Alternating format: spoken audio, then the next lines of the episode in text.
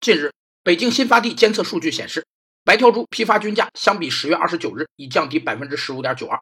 在扩大猪肉进口、促进猪肉生产等一系列政策的推动下，猪肉供应能力逐渐恢复。供应能力是指当市场需要时，即可提供产品和服务的能力。可用四项指标进行衡量：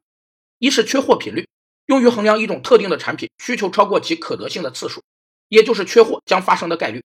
二是供应比率，用于衡量缺货的程度或影响大小。产品缺货并不意味着客户需求得不到满足，在判断缺货是否影响服务绩效前，必须先弄清客户的真实需求。三是订单完成率，是指所有订单中由库存满足的完整订单的比率，是衡量厂商拥有客户所预定的全部存货的指标。四是补给周期供给水平，是指在一个补给周期中不出现货物短缺的概率。